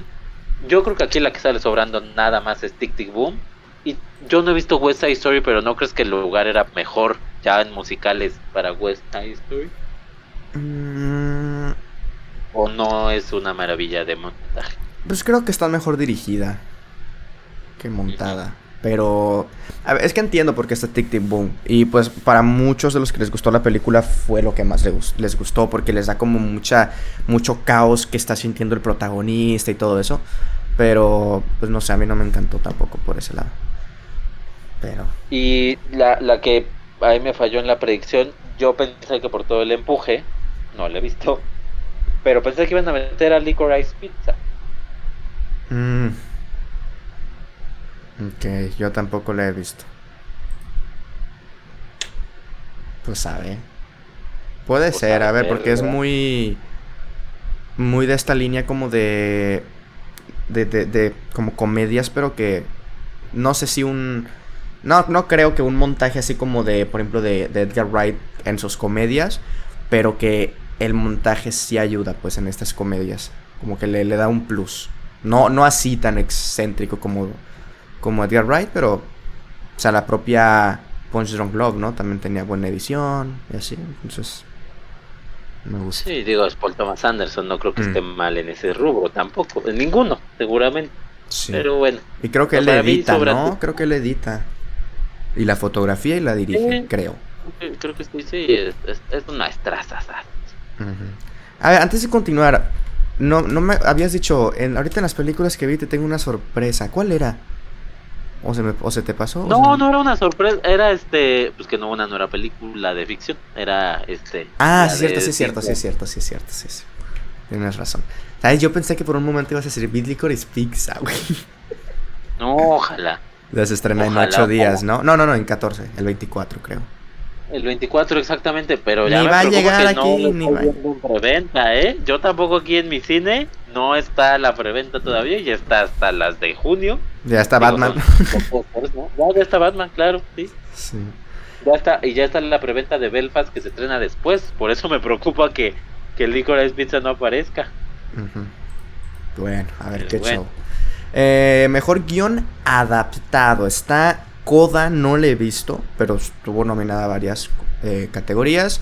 Drive My Car, Dune, El Poder del Perro y The Lost Daughter. A mejor guion adaptado. ¿Cuál falta? ¿Cuál falta en guion adaptado? este. Espérame, aquí tenía mis, mis apuntes, ¿verdad? Una pena. Este. Para mí falta The Tragedy of Macbeth. Okay. O sea, pudo haber sacado a Coda o a The Lost Daughter sin, sin ningún problema. ¿Ya viste The Lost Daughter? Ya, ya, ya. Fue mi primera película del, del año. Ah, o sea, ¿sí, la, sí, alcanzaste a dar tu opinión de ella en, los, en, la, en el podcast? Mm, Porque lo grabamos después. Seguramente sí. sí, seguramente sí. Ok, se me había pasado. Mm, de estas, a mejor guion adaptado. Eh, ojalá ganara Drive My Car. Pero creo que va a ganar el poder del perro. Y creo que ya va a ser así de que la nominación que va a posicionarla como la ganadora mejor película también. Sí, yo, yo también, obviamente, mi, o sea, mi favorita y la que creo que va a ganar es el poder del perro. Pero volvemos al punto, vamos a pensar un poco como académico. Yo creo que los guionistas saben que The Power of the Dog va a ganar mejor dirección. Y eso lo va a llevar a ganar mejor película, quizá. Pero, pues aquí pueden optar por algo más locochón, ¿no? Quizá Drive My Car ahí para, darle algo, no lo sé. No lo sé, no lo sé. Además, recordemos que The Power of the Dog no está nominada, digo tampoco Drive My Car, pero no están nominadas en el sindicato. Entonces vamos a tener a, a, una ganadora en el sindicato que va a hacer otra y va a empujar. Pues eso le pasó a The Imitation Game. Nadie daba un peso, gana el sindicato porque no había no eran elegibles las fuertes y terminó ganando el Oscar. ¿Y por qué no son elegibles? O sea, ¿por qué no es el poder del perro y Drive My Car? Fíjate que este año no, no, Drive My Car por, por no ser de, Estados Unidos, ¿no? Mm, por ser este, extranjera, no habla en inglés. The Power of the Dog no lo sé. Puede ser al, al debate que traíamos que mm, Es que es, es, es, es, inglesa, güey, yo te dije. Es británica. No, es pues. Es británica y el sindicato lo confirma. No, pues es que el sindicato es muy raro. El sindicato es muy raro, pero va por ahí porque, por ejemplo, en original, ahorita hablaremos, no está Belfast tampoco. Mm. Entonces, tienen sus, sus reglas ahí raras los, los escritores. Son el sindicato más raro, ¿eh? cabe, cabe resaltar. Ok, pues sí, creo que esa se la va a llevar el poder del perro, aunque, digo, no me molestaría que se lo lleve, ¿no? O sea, si el poder del perro gana todo, no tengo problema. Pero Drive My Car, pues sí me gustó un pelín más que, que el poder del perro. Mm, guion original. Eh, sí está. Ah, ya te decía, sí está Belfast, pero claro, tú decías del sindicato, eh, en guion original está Belfast, eh, Don't Look Up, eh, King Richard, Licorice Pizza y entró The Worst Person in the World, ¿eh? A mí me gustó esta película y me parece que, tiene, que sí tiene buen guion, pero no sé, no pensé. Pensé que iba a estar nominada en extranjera y ya. Me gusta que esté nominada aquí. Em, mi guion favorito aquí pues sí sería The Worst Person in the World porque no he visto Licorice Pizza. Eh, ¿Cuál creo que va a ganar? Mm, es que, a ver, el hecho de... A mí me sorprendió, por ejemplo, que Licorice Pizza esté nominada tanto, ¿eh? No pensé que fuera a tener tantas nominaciones. Puede que se lleve guion, aunque... Eh, creo que se lo va a llevar Belfast a guion. Y de que va a ser la única ganadora la única categoría ganada por Belfast. Fíjate que, bueno, varias cosas. De entrada, sobre Licorice Pizza, al revés, yo siento que le quedó muy mal la academia. O sea, le quitaron montaje, le quitaron diseño de producción cuando pues, se ve que es algo muy parecido a, a Once Upon a Time in Hollywood que ganó el Oscar. Creo que les quedó a, digo, no, es que le deban algo, pero pensé que iba a tener por lo menos un par más, ¿eh? De Licorice Pizza. Veo muy cerrado, o una, un final de fotografía Belfast y Licorice Pizza. Creo que los más los guionistas más conservadores irán con Belfast, los más arriesgados irán con Licorice Pizza. Eh, King Richard, insisto, es la, es la película de la temporada que va a estar siempre pero no va a ganar nada, entonces no la tomamos en cuenta. The Worst Person in the World sería interesante al tener una carrera tan cerrada. Este, seguramente las varias de las mujeres que son miembros de la academia van a estar ahí los votos porque es película eh, eh, es película que jala mucho al público femenino por obvias razones pero todos estos elementos podrían ayudar pero no creo que la nominación es, suficiente premio. Entonces yo voy en un tercer lugar a Don Look Up y Belfast y Licorice Pizza ahorita. Quizá un poquito con Licorice Pizza pero ver cómo pasa el cómo avanza la, la carrera eh, va a estar muy interesante. Aquí creo que sí va a estar bastante interesante. Y pues cuál aquí sí me quedaron a deber muchísimas, o sea, de entrada más, ¿no? Que no iba a entrar, pero sí, güey, más sí era el mejor de todos. Sin haber visto Liquor Pizza, ¿no? Pero Ah, bueno, claro, sí, sí, sí, pero hasta ahorita eso. Ahora, si ya íbamos a meter este, opciones extranjeras, para mí tiene mejor guion La mano de Dios, pero sobre todo la de Farhadia Hero, que me la dejaron fuera de película internacional también. Es mucho mejor guion que The Worst Person. Fíjate que yo la disfruté, la, la, la película de, de, de, la peor persona del mundo, pero creo que no. Sí, no te encantó. No la nominaría guion porque son. O sea, son como pequeñas historias que funcionan, pero le falta eso, un guion que me conecte bien todo, ¿sabes? O sea, creo que creo que la incapacidad por juntar todos estos capítulos es que lo decide contar así, por secciones. Pero realmente si lo ves como un producto en conjunto, no, me encanta. Pero bueno, entiendo por qué, por qué está el voto ahí en, The Worst Person. Y pues insisto, si ya nos íbamos a ir a, opciones extranjeras, pues el buen patrón, hablando de, de Good pero bueno, pero bueno. ok, ok. También está en Mejor Actriz de Reparto Jessie Buckley por La Hija Oscura, Ariana DeBose por West Side Story, Judy Dench por Belfast, Kristen Dunst por El Poder del Perro y Aunjanue Ellis por The King Richard. ¿Cuál actuación me gustó más aquí? Mm.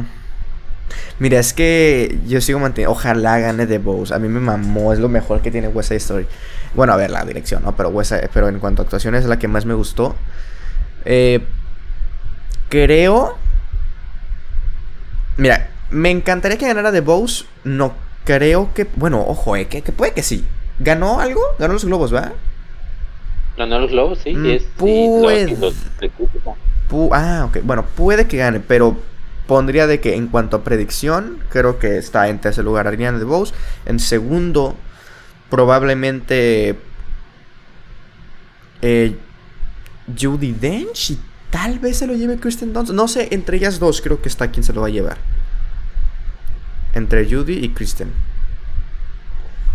Yo, mira, yo entrada empezaba a ver las nominaciones. Yo recuerdo mucho cuando vi las de el año que estuvo Roma nominada. Igual la primera categoría que se anunció fue de reparto.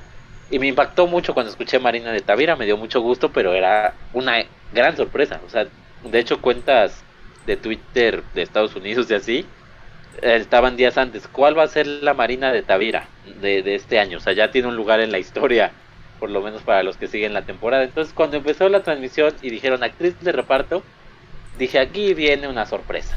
Y sale Jessie Buckley, dije, ahí está, ahí está la sorpresa. Y luego sale Judy Dench y dije, ahí está la otra sorpresa y finalmente se termina quedando fuera. A mí, por mí que se quede fuera, pero me sorprende que se haya quedado fuera Caitrona Balfe, Balfi, por Belfast, que me parece que lo hace mejor que Judy D. Y me parece también que lo hace mejor que Judy D. Ruth Niga, y no me encantó Passing, pero se quedó fuera este esta actriz. Entonces ahí hay dos que, que se quedaron fuera, que estaban en la competencia si me preguntas a mí a quién hubiera incluido, pues a cualquiera de más, otra vez, Marta Plimpton sí, No mames. Incluso a mí me gustó más que, que Jesse Buckley o que Judy Dench, este, o que la propia Ellis de King Richard. Marle Matlin de Coda, no, no, no la has visto aún, pero me gustó más esa actuación. Y para mí la mejor de reparto de este año, que tuvo por ahí un, un premio de, de un círculo de críticos y ya. Catherine Hunter, la bruja de la tragedia de Macbeth. Qué bruto, qué actuación. Sí. De actuación. De actuación, pero bueno, no estaba en el, en el radar. Ahora, ¿quién va a ganar? Creo yo, en este momento ha puesto mis canicas a, a Ariana DeBose. Es la favorita por el momento. Se ha llevado los círculos de crítica, se llevó el Globo de Oro. Y es una buena venta. O sea, tampoco nos hagamos. Es una actriz este, afroamericana y es una actriz de la comunidad LGBTTIQ y más.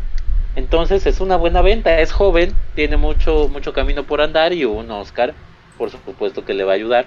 Además por un papel que ya ganó el Oscar, cuando lo hizo Rita Moreno en la versión original. Entonces creo que tiene ahí todas las canicas.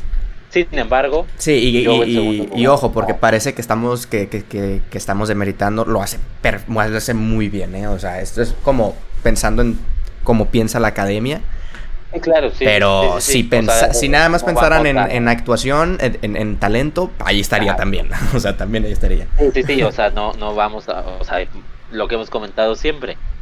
Ni las ven a veces las películas. O sea, tampoco nos hagamos y no siempre es por actuación, a veces sí. Pero a veces pues, es, es por, por todos estos elementos extra. Y esta es una buena venta para la academia. Y, y yo veo en segundo lugar a Kristen Dunst. ¿Qué tiene a su favor ella? Fíjate que me gusta mucho la película, pero no me, no me muero por la actuación de, de Kristen Dunst y de Jesse Plemons. Pero, eh, pues es muy querida, es su primera nominación para una actriz importante dentro del medio. Entonces también es una buena venta tener a Kristen Dunst ganando un Oscar, por supuesto. Entonces creo que la, la guerra está ahí entre, entre ellas dos. Sí, sería muy bonito verla ahí arriba. sí, la verdad. Em, y además, Digo, no van a conducir ninguno de los Spider-Man, pero estaría cagado que, que se lo entreguen. si lo ponen a uno de los Spider-Man a entregar, ya sabemos quién va a ganar. si, eh, si, entregan ese premio es porque van a estar ahí Toby Maguire abrazando ahí, ¿no? Eh, qué momento. Mejor actor de reparto: eh, Ciaran Hinds eh, por Belfast, Troy Kotsur por Coda, Jesse Plemons por El Poder del Perro, J.K. Simmons por Ser Los Ricardo y Cody Smith McPhee, El Poder del Perro. Eh, no he visto ni Coda ni Los Ricardo, pero mi favorita y, la que, y el que va a ganar es Cody Smith McPhee. Sí, ¿no? Lo tiene ganado. Sí, sí, digo, es no me quiero aventurar tanto, pero sí, la verdad es que sí. En primera porque lo merece, en segunda porque se está llevando la mayoría de los premios. Este, sí hay que poner eh, nada más un asterisco ahí a Troy Kotsur, que ha estado en todos lados. O sea, círculos de crítica no hay uno que no tome en cuenta él. Es el único que lleva realmente, o sea, si, si nos tomamos en cuenta círculos de crítica, ya sabes, el Global BAFTA, es el que lleva la carrera perfecta en nominaciones.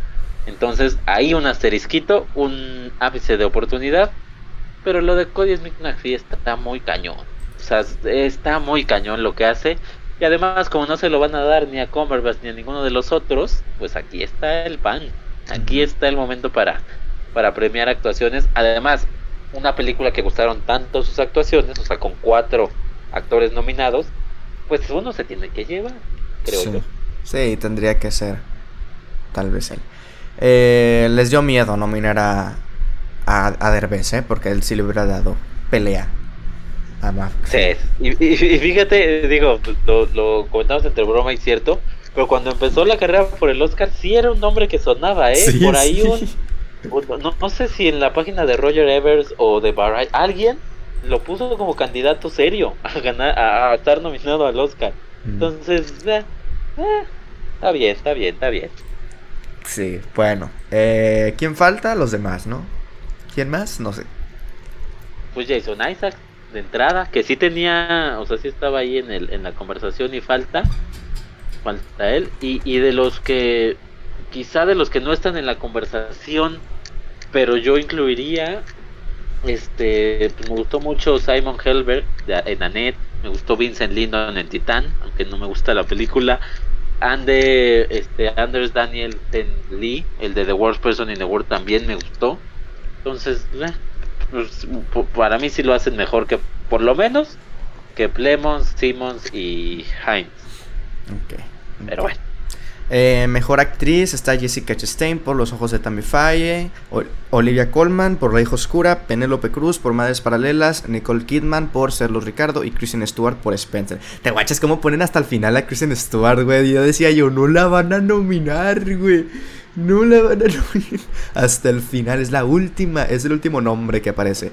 Em, y, aquí sí dependió, o sea, completamente de, su apellido, la mandan al final por la S.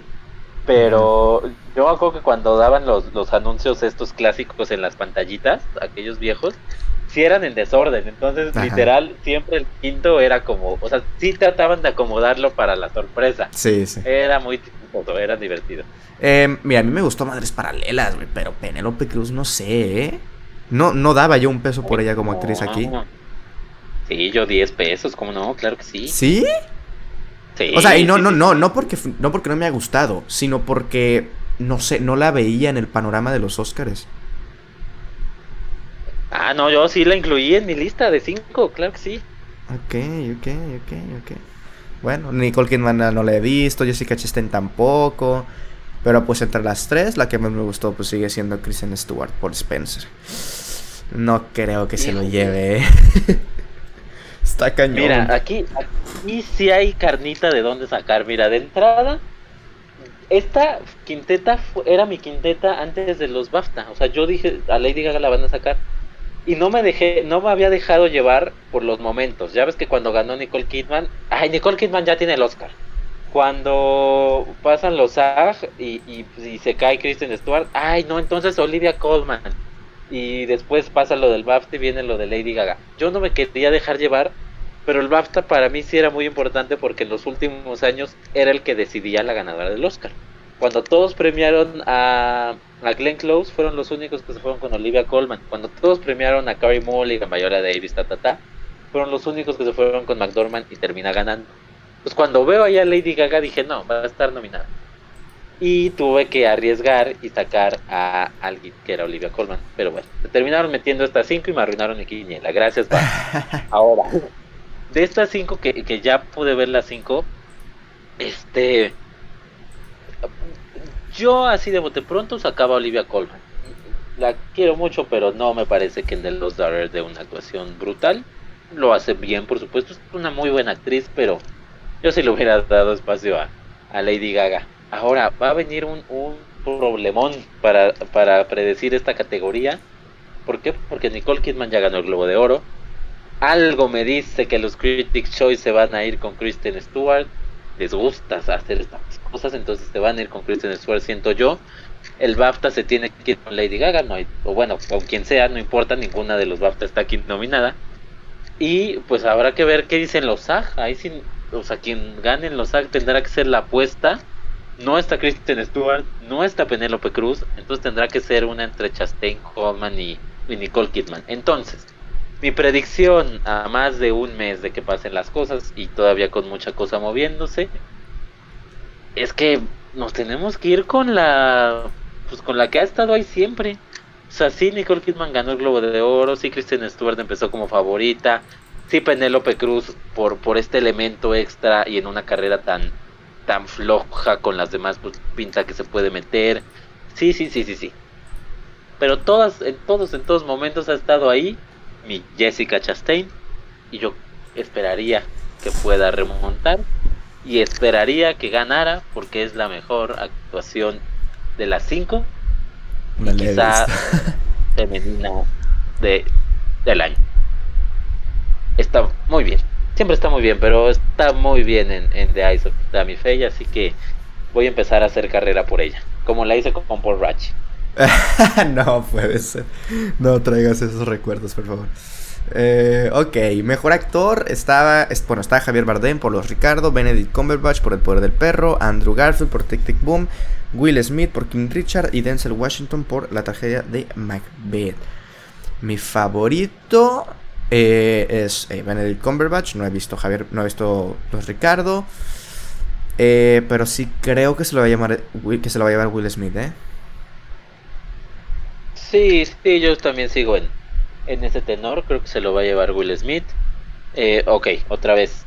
No lo hace mal, pero es el momentazo. El Oscar por fin para Will Smith después de tantos años. Entonces ahí está.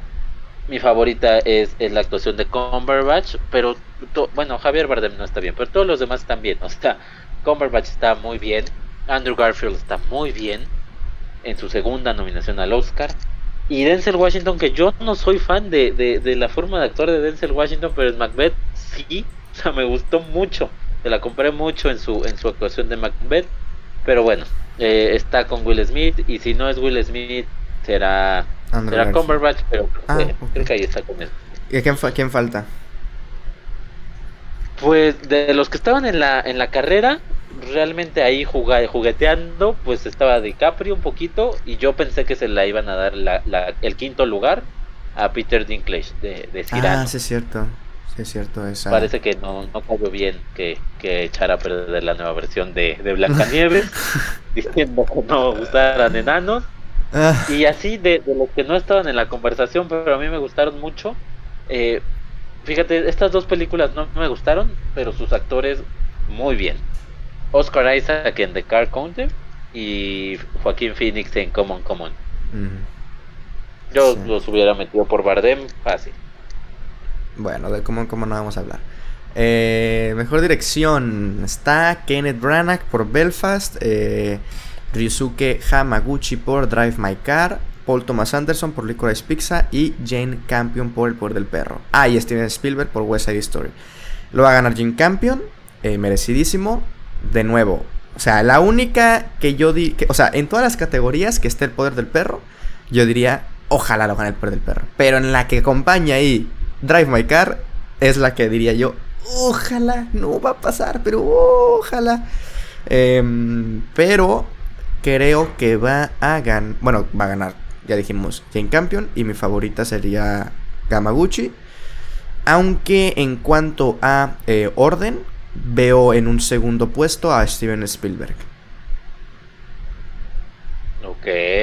O sea, creo que el que podría ahí, dirías tú, dar la sorpresa sería Spielberg. Eh, Branagh no creo que lo gane.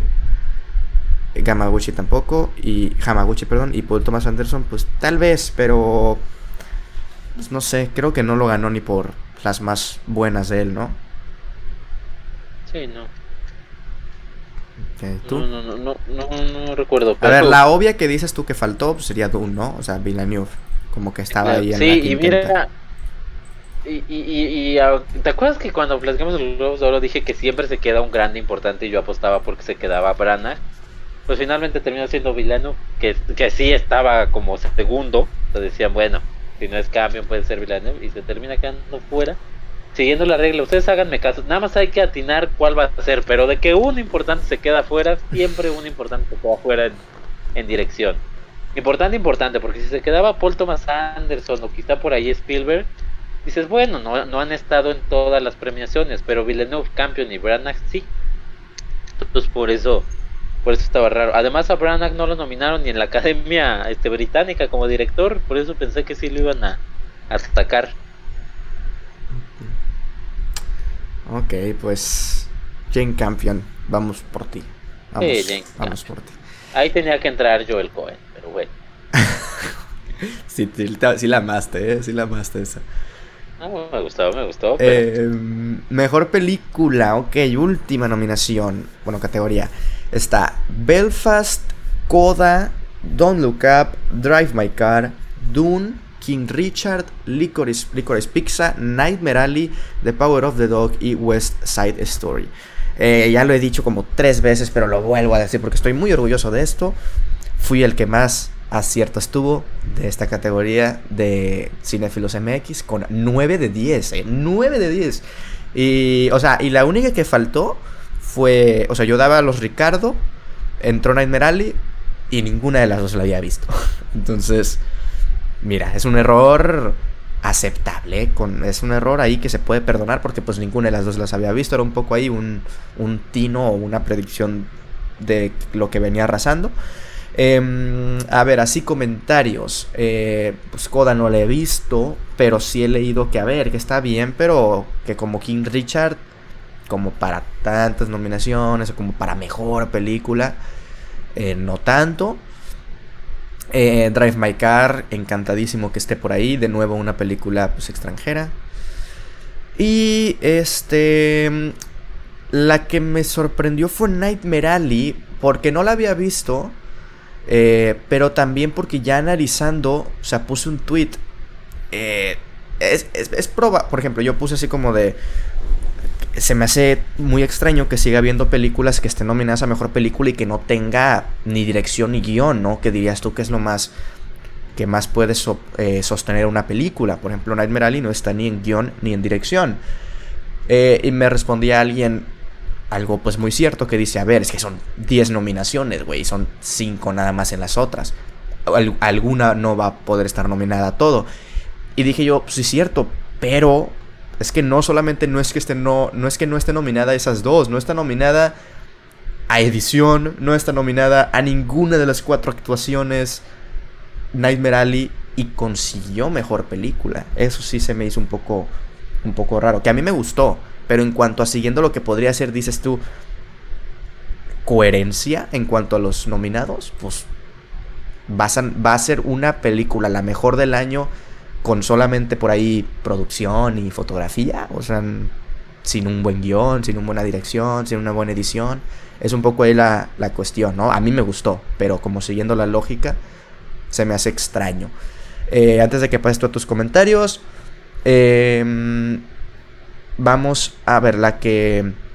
Mira, no hemos visto todas, pero de las que hemos visto, ¿qué te parece si rankeamos como nuestras favoritas? No cuál queremos que gane, sino nuestras favoritas. La que más me gustó es Drive My Car, después El Poder del Perro, después eh, sería...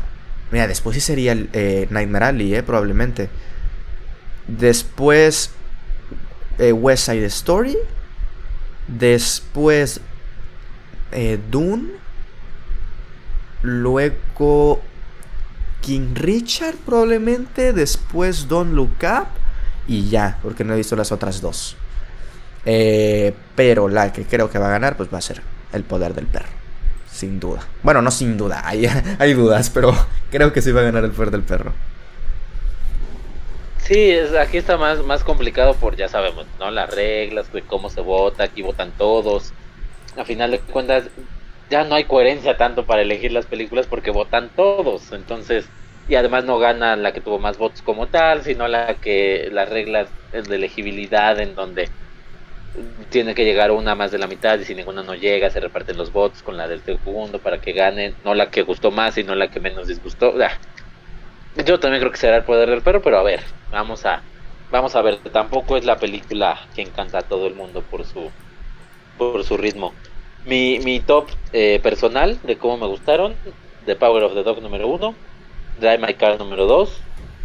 Eh, en tercer lugar quedaría Dune. Sorprendentemente quedaría Dune. Este. Ah, caray, espérame, me está faltando una. Ah, ya, ya, ya, ya vi dónde, ya vi dónde. Espera. el tercer lugar sería Dune. El cuarto lugar pues, tendría que ser Don't Look Up. El quinto lugar voy a apostar por Belfast. El sexto por Coda. Ah, yo no dije Belfast tampoco. Pues es que está bien, ¿eh? Creo que no dije. Ah, no, sí lo dije, como la última, porque no he visto. Bueno, no es cierto. no. me acuerdo. Yo todavía, todavía abajo de Belfast, yo pondría. Quizá Coda la podría cambiar, Belfast.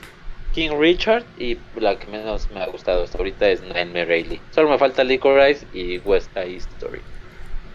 Ok, ok. Y sobre lo otro, lo de las nominaciones en otras categorías y que esté aquí. Este, pues fíjate que eh, eh, estaba en ese punto, o sea, yo no había reparado en qué películas habían dicho hasta el día que lo revisé. Este, hicimos la misma lista de 10, yo también mi, novena en, que entraría iba a ser Bing de Ricardos por lo mismo, porque pensé que Bing de Ricardo se iba a entrar en guion original en lugar de The Worst Person in the World y dije, bueno, se tendría que duplicar.